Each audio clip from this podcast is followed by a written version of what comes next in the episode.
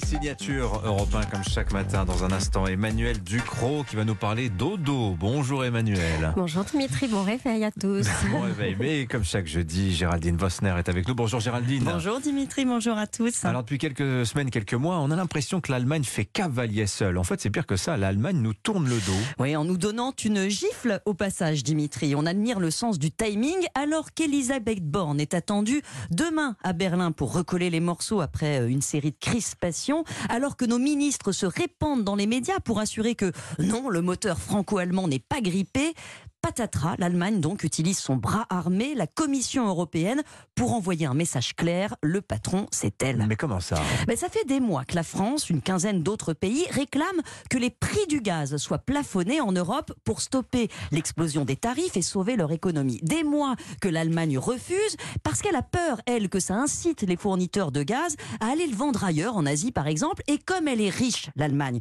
eh bien, elle préfère aider ses entreprises à payer le prix fort plutôt que de risquer un arrêt des usines.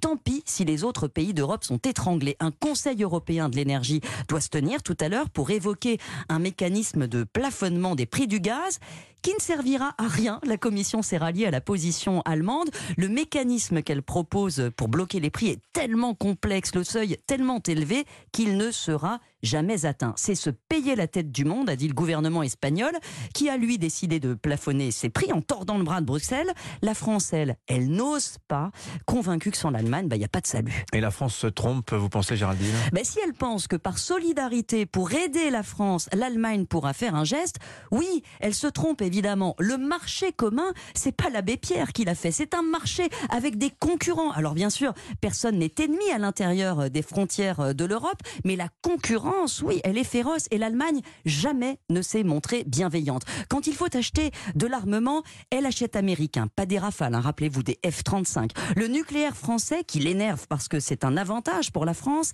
elle le plombe. Quand ses entreprises sont menacées, elle les aide sans prévenir personne. C'est le plan de 200 milliards annoncé récemment. Bref, l'Allemagne joue perso. Elle s'est mise elle-même sous la dépendance du gaz russe parce que c'était moins cher pour ses usines.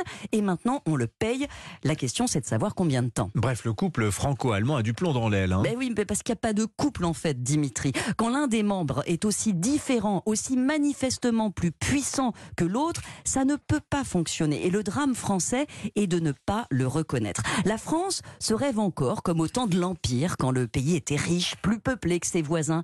Ça a changé. En 1800, la France dominait encore l'Europe par sa démographie. Elle s'est faite complètement dépasser. La population de l'Allemagne a quadruplé, comme celle de l'Espagne, de l'Italie euh, c'est la, France, euh, pas du tout. Si on avait eu le même développement que nos voisins, Dimitri, on serait 130 millions de Français aujourd'hui, pas 68. Donc la France, en fait, euh, a produit moins de richesses. Elle a rétréci.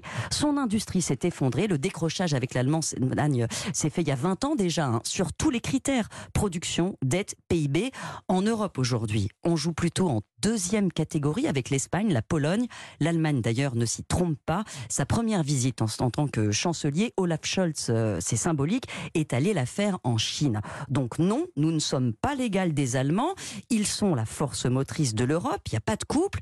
Et c'est pas grave. On peut vivre avec ça à condition d'être lucide et de tirer les conséquences d'une relation déséquilibrée. Une alliance avec euh, l'Allemagne sur la défense, par exemple, se fera toujours au détriment de la France. C'est structurel. Le fort n'est pas le faible. Il en tire parti. Il serait dommage que par naïveté romantique, la France néglige de défendre ses intérêts. C'est un peu ce qu'elle fait aujourd'hui. Signature Géraldine Voss.